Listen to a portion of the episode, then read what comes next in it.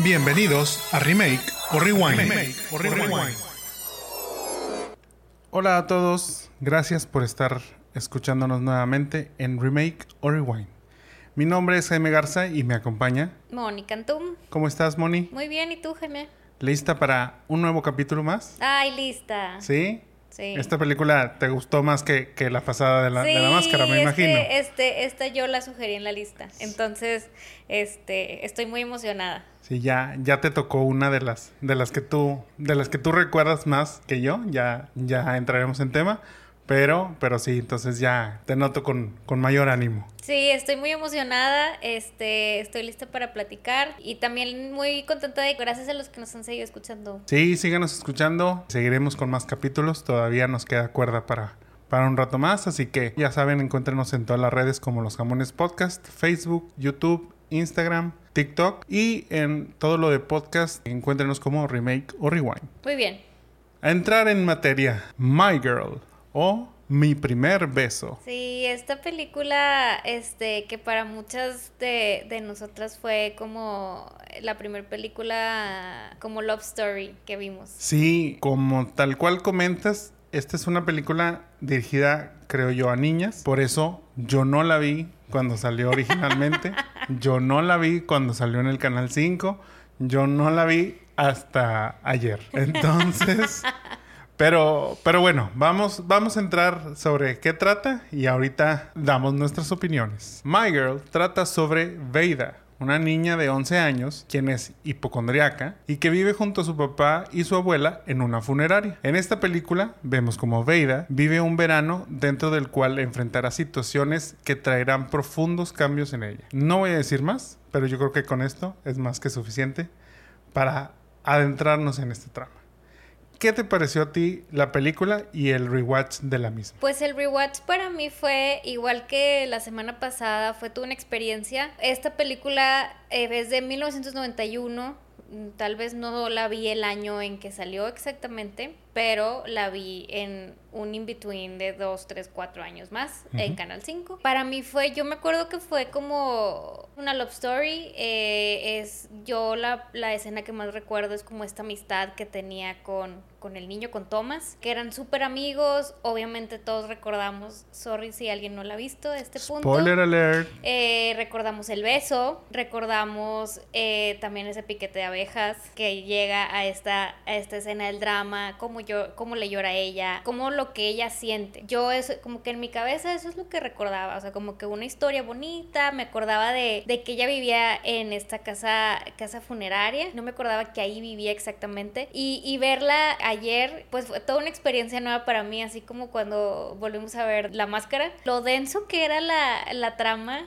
para esa edad, a final de cuentas hablaba de cómo de niña cambiaba como con, estaba lidiando con esos sentimientos de teenager y estaba rodeada como de la muerte y de enfermedades, por eso era hipo- hipocondriaca y como que era incomprendida, pero estaba enamorada de su maestro. Muchas de las cosas que tal vez tú empiezas a, a experimentar a, cuando tienes 10, 11 años, pero me gustó mucho, la disfruté mucho otra vez. Tal cual lo que, lo que dices, previamente a verla, conocía sobre la historia. Recuerdo haber visto pedazos de, de más chico. Digo, obviamente entendía que era como una historia del primer amor, si así lo, si así lo queremos llamar, en donde pues tiene a, a su mejor amigo, que en este caso es Thomas, el beso y el trágico final. Pero ahora que la vimos, la verdad es que me llamó la- mucho la atención y tal cual como lo dices, es como todo el entorno, o sea, realmente está muy bien armada esta, esta película. No es una película tan simplona en el sentido de, ay, pues X es el crush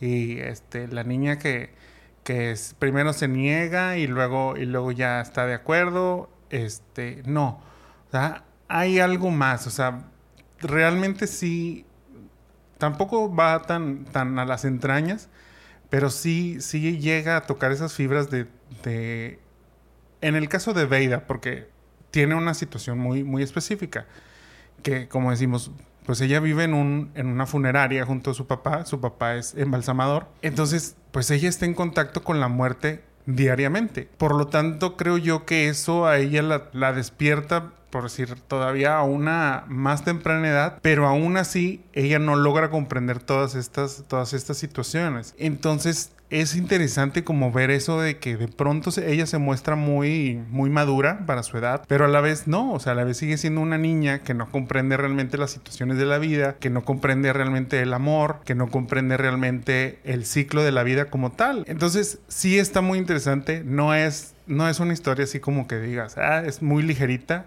Este, yo creo que probablemente, digo, pues por la edad no, no, no checa mucho, pero, pero igual, o sea, aún y haberla visto de niños en la tele, creo que el impacto, como dices, pues no, no hubiera sido el mismo para nada, ni hubiéramos entendido todo lo que entendimos ahora, ahora, este, al verla el presente. Dicho eso, este, y antes de comentar un poco más, vamos a hablar de los random facts que tuvo esta, esta película. En el set, como era una película que estaban grabando adultos con niños, tenían lo que se le llama un swear jar. Pues es ese frasquito en donde por cada maldición que se diga había que, dejar un dinero. Los que participaban en este, en este swear jar, pues eran los, los, los artistas adultos, los actores adultos, que en este caso era Jamie Lee Curtis, Dan Aykroyd y el director Howard Sif. Por cada F-bomb que se aventaban, eran 10 dólares. Y por cada que se aventaban eran 5 dólares. Al final, ese dinero se iba a repartir entre los protagonistas, Anna y, Macaulay. Pues al final, cada uno se fue con aproximadamente 200 dólares. 200 dólares. 200 dólares para cada uno. Sí, se, sí, en el set, pues de pronto se, se explayaron un poquito, pero eso fue lo que, lo que les tocó. También te cuento que precisamente como lo dice el nombre, mi primer beso, pues hubo una escena de ese primer beso entre Ana y Macaulay. Dicho beso fue grabado 15 veces. 15 veces. O sea que de primer beso fueron 15. este, eso sí, los dos, los dos actores sufrieron esas 15 tomas. Pues sí, porque eran unos niños. eran súper niños. Eh, tal cual eran de, de 11 años. 11 años. cada uno. Pero pues imagínate estar 15 veces y decían, es que lo, grabaron de todos los ángulos, de todas las formas. Bueno, y es que es una escena bastante simple. O sea, digo, es un beso súper X. Sí, es que es un beso inocente. Porque al final de cuentas es ellos entendiendo o no entendiendo que, cuál es el real significado de un beso en los labios y que pues para ellos era como que bueno pues es que igual y si lo hacemos ya vamos a entender de qué, de qué trata. Y como tercer fact, así como de las cosas curiosas en esta película era que en vez de tener a Macaulay Culkin como Thomas J, el actor que iba a ser ese personaje era Elijah Wood. Elijah Wood. Elijah Wood estuvo considerado a ser por nadita, pero así como eh, cuando platicamos en Grease, que John Travolta llegó y dijo, yo tengo fiebre sábado por la noche, yo quiero la canción de Grease Lightning, el papá de Macaulay dijo, oigan, mi hijo acaba de hacer Home Alone, que, que había salido precisamente un año antes, éxito en, en taquilla, denle la oportunidad de hacer mi primer beso.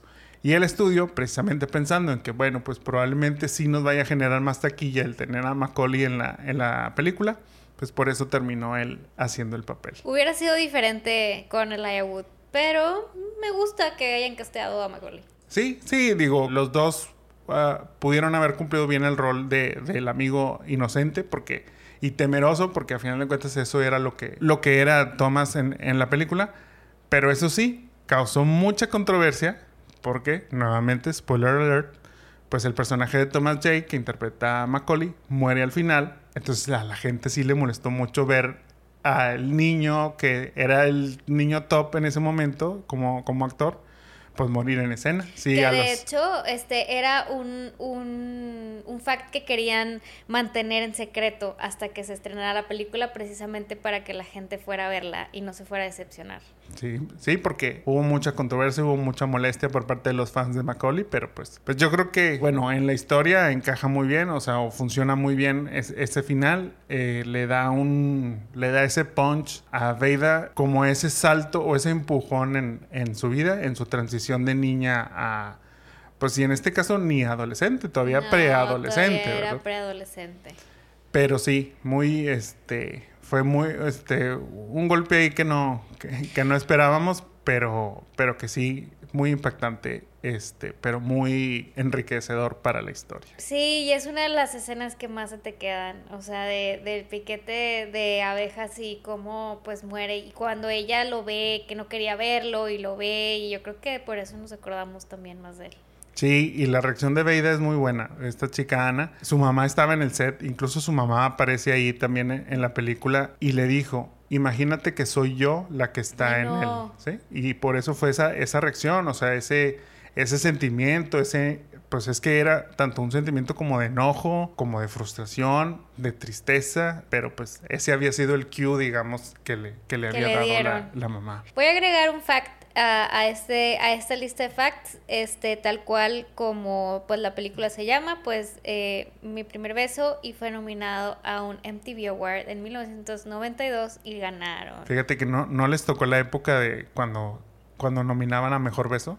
Porque pues yo creo que igual también hubieran ganado esa sí, categoría. Sí, ganaron mejor, ganaron ah, mejor beso. Ah, esa fue la que, la que ganaron. Ah, con razón. Yo, pensé que era más, más reciente, pero mira que... No, ajá, yo también pensé cuando vino 92, pero no, se ganaron el mejor award, MTV Award a mejor beso. A mejor beso, fíjate que... Y eso que era bastante inocente. Sí, sí, sí, pero, pero volvemos a, o sea, el el impacto de esa escena no va sobre la intensidad del beso, va a dar más allá. Pero bueno, vamos a la parte del recast. ¿Te parece que ahora empieces tú? Sí, yo quiero empezar. Esta vez, a diferencia de las anteriores, vamos a hacerla un poquito más de emoción y no nos vamos a ir con los personajes principales de inicio. En este caso, obviamente nos estamos refiriendo a los principales como Veida y Thomas J. Pero bueno, cuéntame entonces, ¿Quién sería tu cast para esta nueva versión? El reto de, de esta película, y, y, ya medio la habíamos experimentado cuando iniciamos el proyecto con Ricky, que es que es castear niños. Y pues a lo mejor nosotros no vemos tantas películas de niños o no hay tantas películas de niños que vayamos identificando. Entonces, al ser estos los niños, los principales, pues sí, sí le echamos una, una buena pensada. Aparte, este, fue, fue, fue un reto padre. Sí, mira, qué bueno que, que lo mencionas. La verdad es que castear a estos niños fue muy complicado y sobre todo por la edad. Hoy en día están saliendo muchas series con, digamos, chavitos, pero son de 15, más de 15 y en esa en esta versión pues son niños de 11 años. Tanto en su momento Ana como Macaulay tenían 11 años y interpretaban niños de 11 años. Entonces, pues sí quisimos como que apegarnos lo más posible a eso. Yo sé que una experiencia de un primer beso pudo haber sido a tus 13, a tus 15, pero sobre todo que la historia también habla de esa transición de niño a adolescente o a preadolescente. Entonces, pues sí es como importante mantener, digamos, la, edad. En este caso sí, nos apegamos lo más posible a, los niños. Sí es, sí es difícil porque, y aunque lo dices, normalmente cuando vemos a niños actores eh, son en, por decir, películas o series de Disney los cuales el tono son totalmente distintos a lo que, a lo que vimos aquí. Entonces, bueno, esperemos que dentro de nuestra decisión podamos atinar algo a esa, a esa visión. Pero ahora sí, adelante, cuéntame tu cast. Mira, eh, el primero que te voy a contar es el papá de Veida. Es Harry Sultenfus. Aquí casté al papá de todo Estados Unidos. ¿El papá de todo Estados Unidos? Casi. ¿Chayanne? no, espérate, ese, es acá de Latinoamérica. Castea Milo Ventimiglia.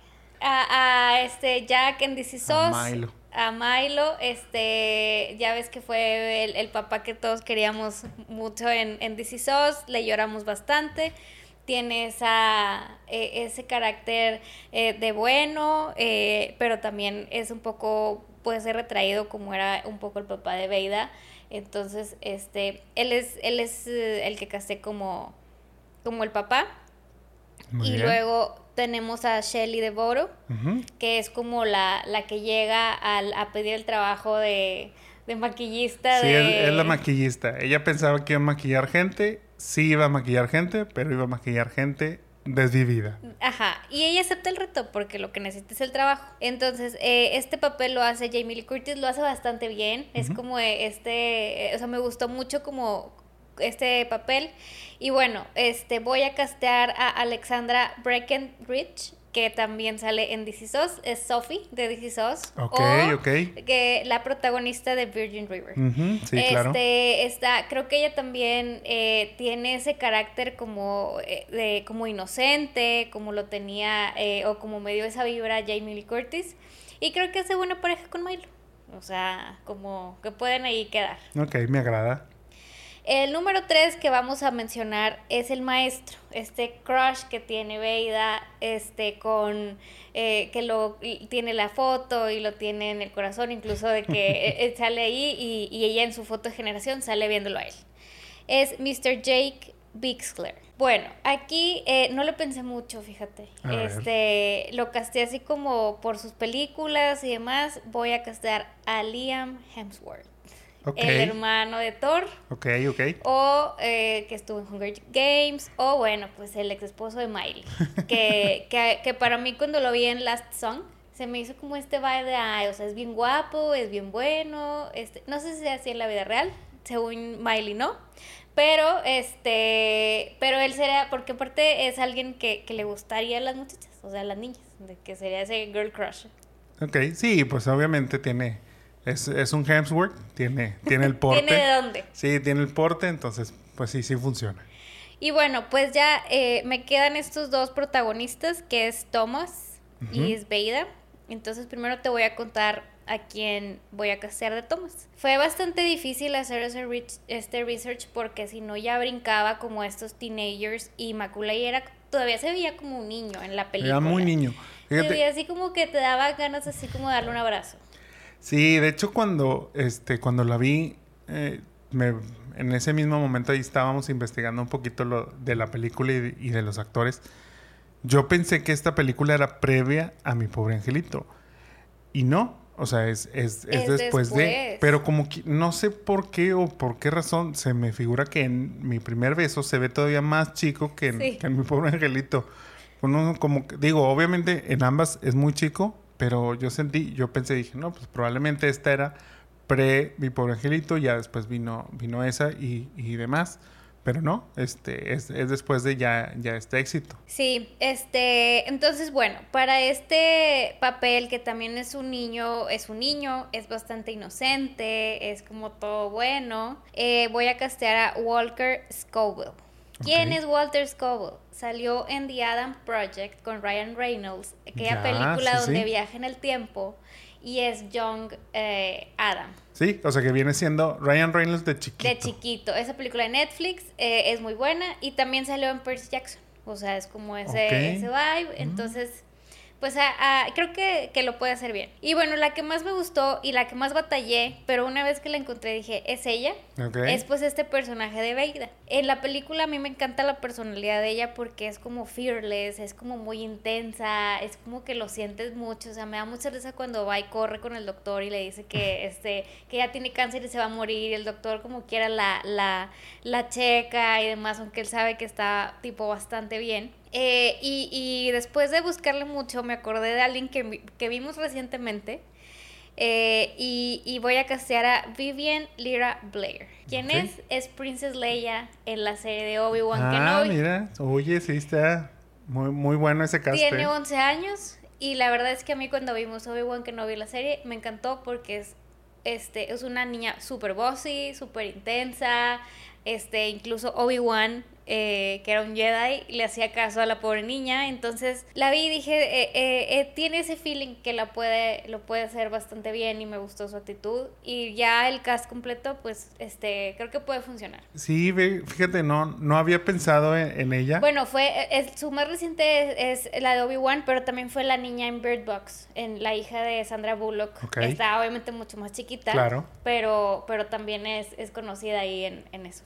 No, pues entonces sí tiene buenas tablas y yo creo que sí, sí, sí puede armar buen personaje, este, como Veida. Como dices, Veida, híjole, nos reíamos porque en su momento le decía, o sea, esa es la casa de los locos. O sea, la casa de los locos porque, bueno, digo, la, la pobre abuelita que vivía con ellos, pues ya sufría, este, como demencia, demencia senil, pues se, se iba totalmente su papá clavado en embalsamar cuerpos y, todo eso. Y evadiendo también, o sea, evadiendo ese sentimiento de, de, extrañar a su esposa, de tal vez no saber mucho qué hacer con Veida y lo intensa que era, o sea, muy clavado en eso. Sí, y Veida se ganaba el premio porque como dices, ella al estar tan expuesta a, la muerte, digamos, todo lo que leía de, de, pues las hojas donde, donde venían ahí sobre que habían fallecido los, los, cuerpos que tenían ahí, ella, esos eran los síntomas que luego iba y le decía al doctor que tenía, oye, es que tengo esto, es que me enfermé de esto, es que, y lo más cómico es cuando dice, es que tengo cáncer de próstata. Entonces, pues obviamente no iba a ser en el caso, pero ella no, no lo entendía así, ella solo pues lo veía y como, como lo dije al principio, tiende a ser hipocondríaca, entonces pues de ahí se acaba todo, todo eso. Pero la verdad es que la forma en la que lo, en la que lo interpretó esta actriz Ana la verdad fue, fue, para mí fue muy sorprendente. Yo, es más, me sorprende más que no supimos más de ella. O sea, que tardó mucho en volver. No sé realmente cuál haya sido ahí el motivo. Hay My Girl 2 en donde ella participa, pero, pero pues ahí se quedó. O sea, pues ya no, no hizo más proyectos. También se desapareció como Macaulay Culkin, pero sin tanta fama, sin tanta gloria. Hace poco regresó, este, pues bueno, yo lo considero como un comeback de por no, no haber sabido de ella en, en una serie de, de Netflix, Inventinana. Pero pues, pues realmente uno ve esa película y, y se sorprende de la actuación de, de, la niña a los 11 años. Pero, pero bueno, está muy interesante tu cast.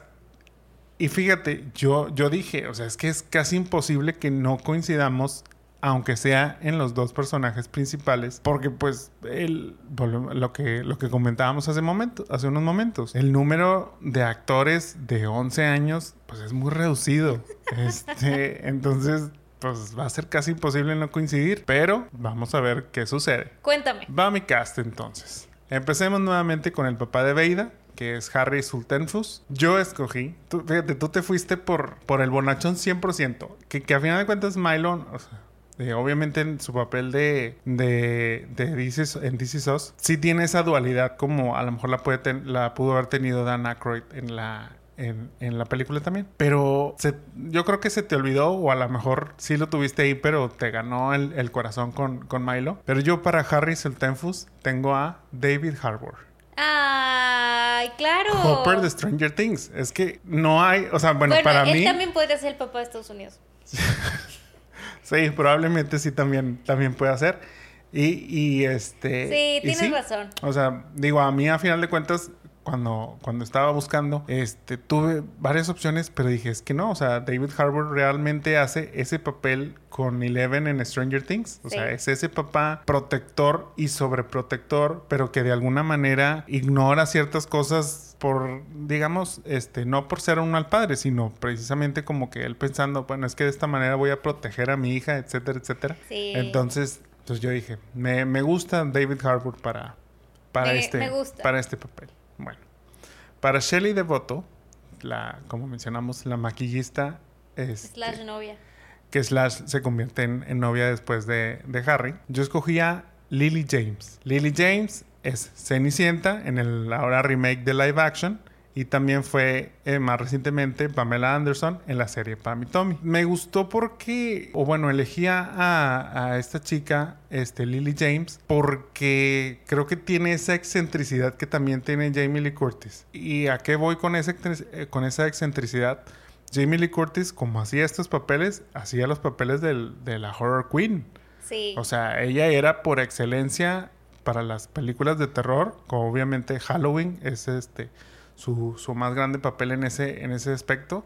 Pero luego, o sea, esta dualidad de, de decir, pues ser una, una chica pues un poquito más, más tímida, este, pues no, bueno, no tímida, pero, pero pues digamos, no, no es, no es el mismo, no es tan rebelde, no es tan como lo era en, en, en Halloween.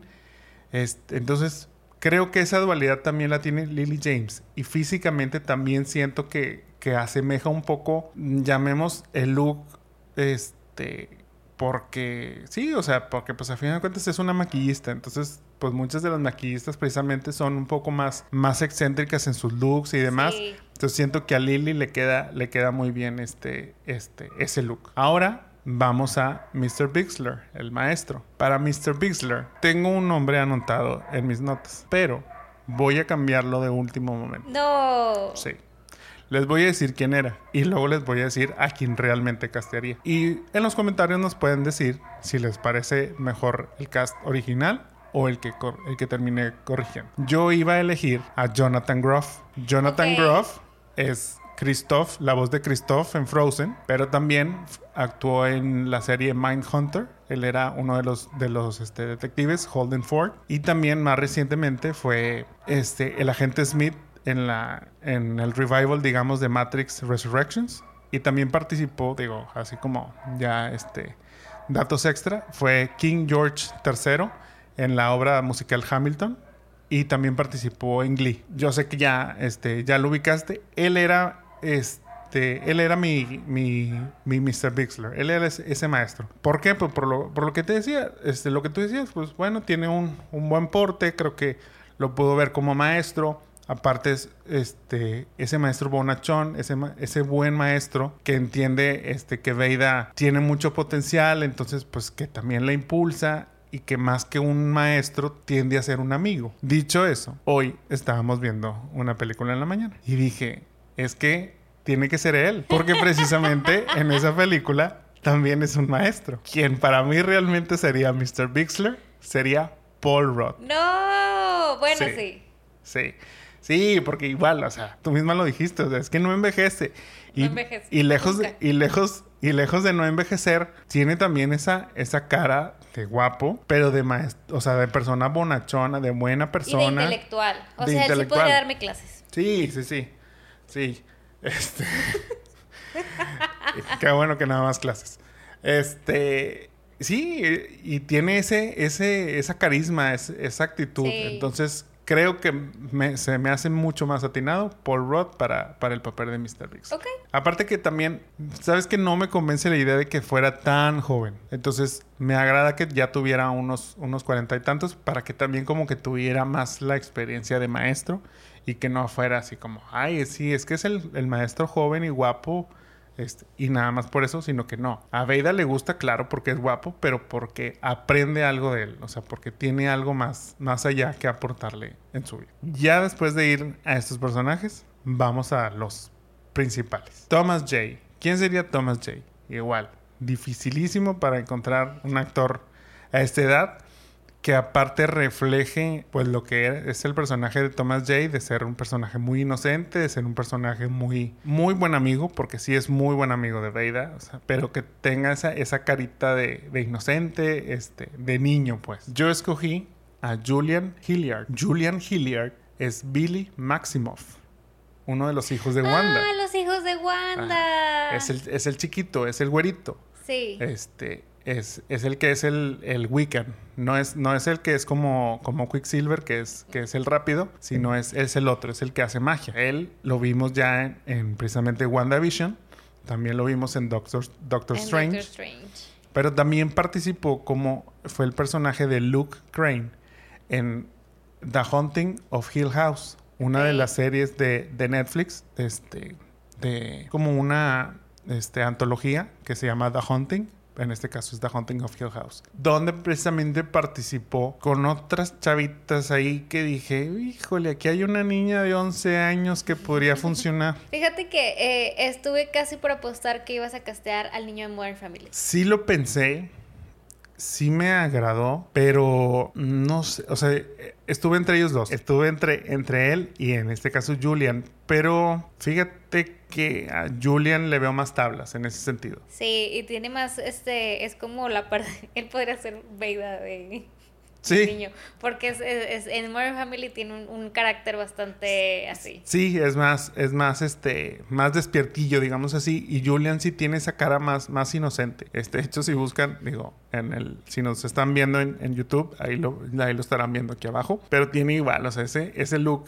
medio nerdillo de como el que tiene Macaulay también en la película. Y bueno, para Veida estuve entre dos muy complicadas. Dije, es que pues es ella porque tiene look, tiene tablas. Es ella, tal vez no tenga tanto look, pero tiene las tablas. Pero me terminó ganando mi corazón fanboy. Y para Veida elegía Lexi Rabe. Lexi Rabe es una niña de 10 años. Y ustedes la van a recordar si han ido al cine dentro de los últimos 5 años por una frase que dice I love you 3000. Ah. Te amo 3000.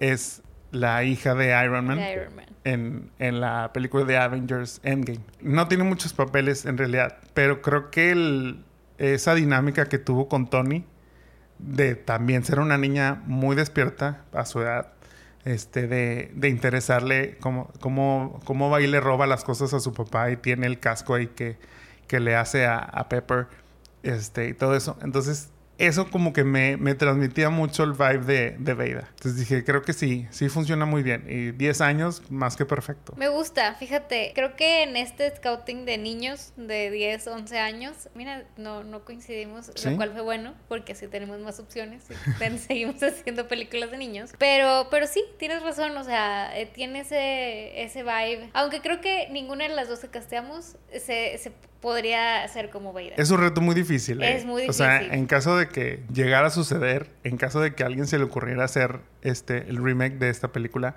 la verdad es que el reto no, no es nada fácil. Sí, sí tendrían que, que hacer un, un buen casting. Este, te digo, yo que vi la película ayer por primera vez, les estoy diciendo, no la vi con ojos de nostalgia, no la vi este como nos reíamos este en cuanto como la máscara que decía, sí, claro, es que mi recuerdo es como cuando yo la vi de niño, entonces pues pues tengo esa memoria de niño de, de la de la película o es como este esa teoría de que si viste si viste Star Wars este de niño cuando salieron los Ewoks, los Ewoks te gustan, pero si los viste de grandes cuando salieron los Ewoks, para ti los Ewoks son annoying a más no poder. Pero pues es que es eso, porque pues de niño, pues claro, pues son unos ositos bien chistosos. O sea, es como, ajá, qué padre. Pero luego los ves de grandes y dices, qué molestos son.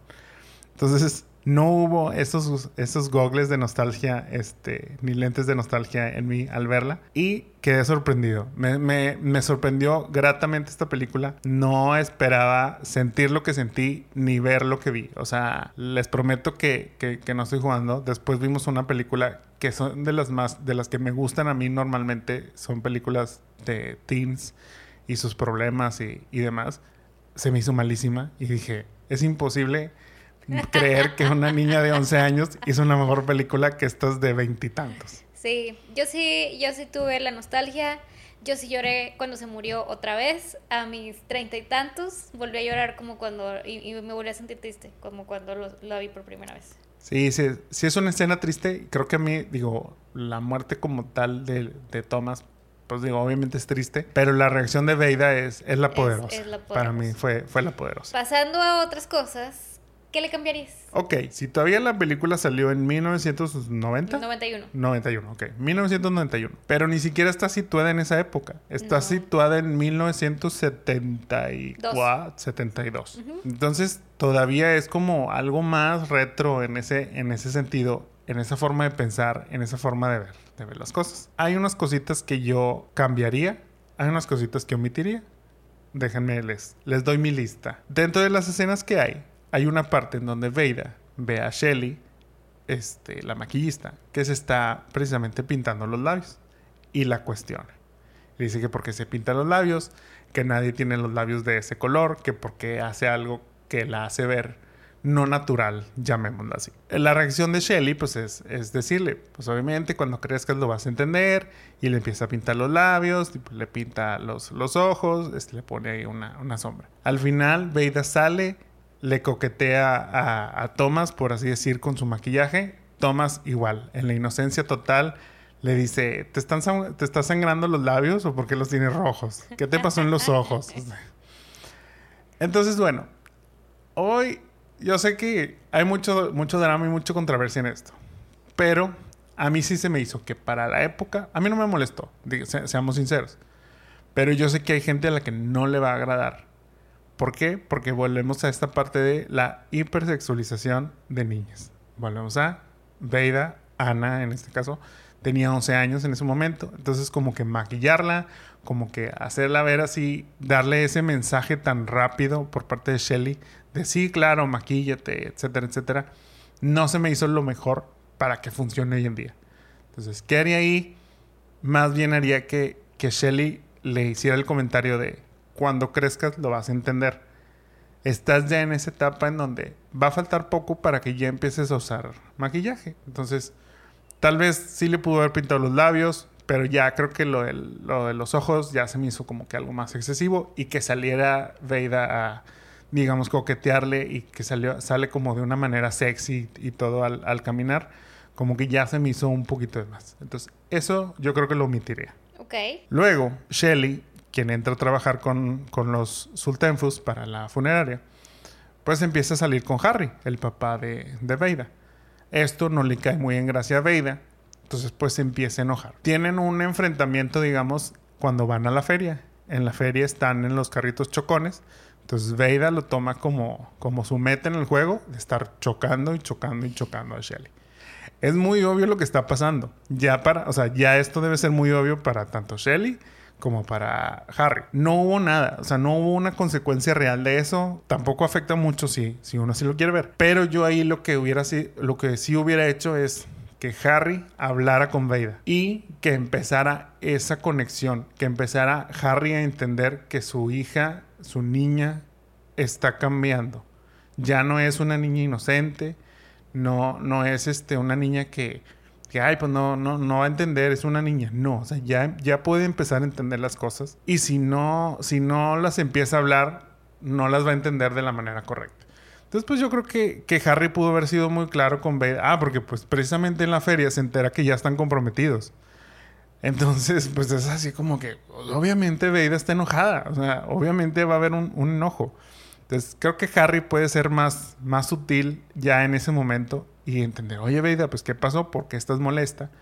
Que Veida exprese su sentimiento y que no sienta que la están, porque luego hay, ya después hay una analogía ahí con, lo, con el pescadito que, que se le cae, entonces que lo quieren cambiar porque no vaya a ser que, que esté dañado, que, que, que, le den un pescadito nuevo. Eso para Veida es como, ah, es que llegó Shelly y ya me estás cambiando por Shelly. Entonces, que Harry le dejen claro que no es eso, que, que Shelly no se trata de, de, un sustituto para nadie, ni para su mamá, ni para ella, ni para nada.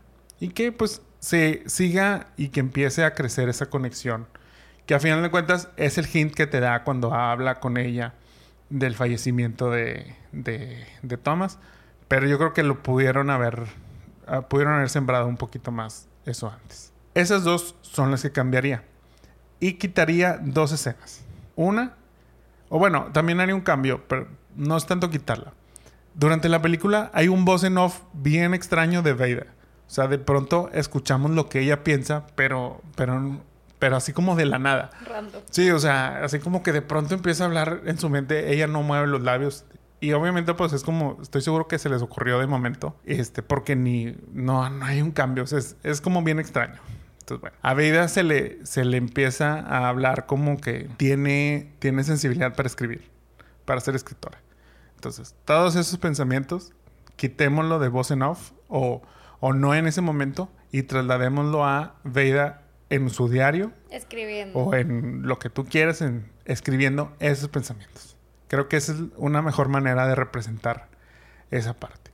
Y lo que sí quitaría totalmente, que dije, esto no funciona en el 2022, que aparte es demasiado absurdo, es cuando en una escena de celos o de protección este, machista, whatever, llega el ex esposo de, de Shelly a reclamarle el camper.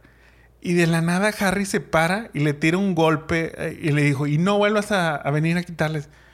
Espérate, o sea, ¿por qué la violencia? Oye, tranquilo viejo.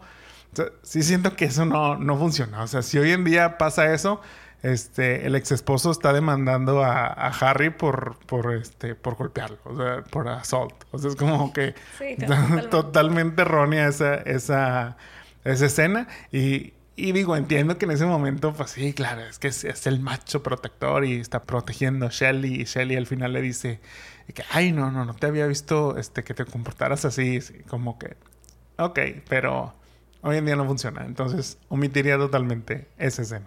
Sí, tienes razón, fíjate, tienes razón en, en dos cosas, en esa como muy machista y así, eh, y, y en esto de la conexión que tiene Harry con Veida, sí es algo que, que, que tal vez habría que explorar como desde como la mitad, creo que ayuda mucho también que llega esta Shelly y empieza como a, a decirle, oye, es que tienes que ponerle atención a ella, a- no nada más es la muerte, o sea, él, él como que ve mucho de la muerte, pero pues también estamos los vivos, le hace ver esa parte. Sí. Y al final, o sea, como que te dan un hint, pero tienes razón, pues nunca le avisaron y que, o sea, ella se da cuenta que salen porque porque los está este, viendo por la ventana y va y los ve al bingo y bueno, pues esta parte de, de que ellas de por sí este, nunca, o sea, pues extraña a su mamá y nunca supo tampoco mucho de eso y se siente culpable al respecto, pues el que tengan una conexión más abierta creo que puede sumar en este 2022. Creo que este también es, e, es un tema que,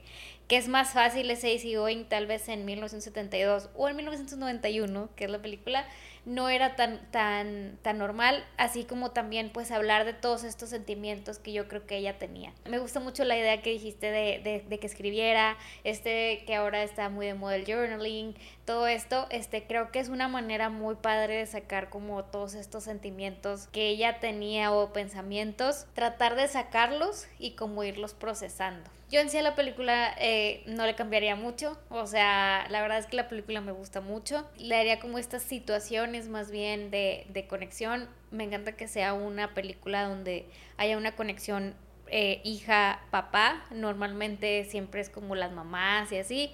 Me encanta esta parte. Creo que a lo mejor tal vez la, la, la haría como más fuerte y, y, como que con estos comentarios de, de, de, la conexión, de la apertura, de la comunicación. Este, y, y me gusta mucho el final cuando Veda en, en, todo el fin, en toda la película se viste como un poquito como un niño, porque pues igual no tenía como esa guía. Y al final sale con un vestido y, y, y, suena la canción de My Girl. Entonces, pues a mí me gustó mucho la película, otra vez que la vi. Canción predilecta para este bodas de baile con. Bueno, para, para 15 años y luego réplica en, en las bodas de, de hija con, con, papá. Yo la bailé con Rodrigo. Ahí está. Ven, ¿qué les digo? Bueno. Ok. ¿Remake o rewind? Yo haría un rewind. Yo no haría otra. Me quedo con esa versión. ¿Tú? Creo que es bastante obvio después de todos los halagos que le acabo de dar a esta película. 100% rewind. Sí. La película hoy en día no pierde, no pierde valor. O sea, creo que es una película que va a funcionar en esta generación, para las siguientes generaciones. Este, o sea, nuestra generación funcionó para las que sigan, nuestros hijos, nuestros nietos. Hoy en día, yo creo que sí, es una película muy padre. O sea, increíblemente que, que, lo esté diciendo, pero, pero sí, o sea, es que siendo una película para niñas, porque es, o sea, habla de el despertar de, de, de niña a mujer, si ustedes lo quieren ver así, en cuanto al amor, en cuanto a, a la vida, la muerte y todo, y todo eso, funciona muy bien. Y, pero es interesante, o sea, aún uno como, como hombre este, es interesante ver esta, esta visión de Veida de la vida, de, de, cómo la está viviendo, del sentimiento que tiene al, al, vivirla. Se me hizo muy padre. O sea, y realmente, totalmente vale la pena. Si no la han visto, véanla. O sea, está así, recomiendo el rewind 100%. Sí, qué padre, qué padre que te gustó. Sí, sí la disfruto. Ya que terminamos de verla, sí, sí, sí la disfruto. Sí, no lloré, pero, pero sí, sí, sí me atrapó. O sea, realmente me atrapó. Es que es, es eso lo, es esa la palabra. O sea, fue una película que me atrapó 100%, que desde el inicio fue como que es un, per un, personaje muy interesante, el de Veida, las situaciones que iban pasando, aún y que ya sabía el final, aún y que ya entendía el desenlace, fue muy, fue muy interesante ver, ver cómo, cómo los personajes este, se iban se iban desenvolviendo, iban creciendo, iban cambiando. Vale mucho la pena. Recomendada 100%. Súper. Pues bueno, déjenos sus comentarios. Cuéntanos qué pensaron de esta película, si la habían visto, si no la han visto, si les dieron ganas de verla, si no les dieron ganas si lloraron de verla. o no lloraron. Si en su momento lloraron, no lloraron, etcétera. Y síganos escuchando, síganos en nuestras redes, Los Jamones Podcast en Facebook, Instagram, TikTok, YouTube y como Remake or Rewind en Spotify, Apple Podcast, Google Podcast, todos los podcasts habidos y por haber. Ahí estamos como Remake or Rewind. Nos vemos la próxima semana. Gracias por escucharnos. Gracias a todos. Bye. Bye bye.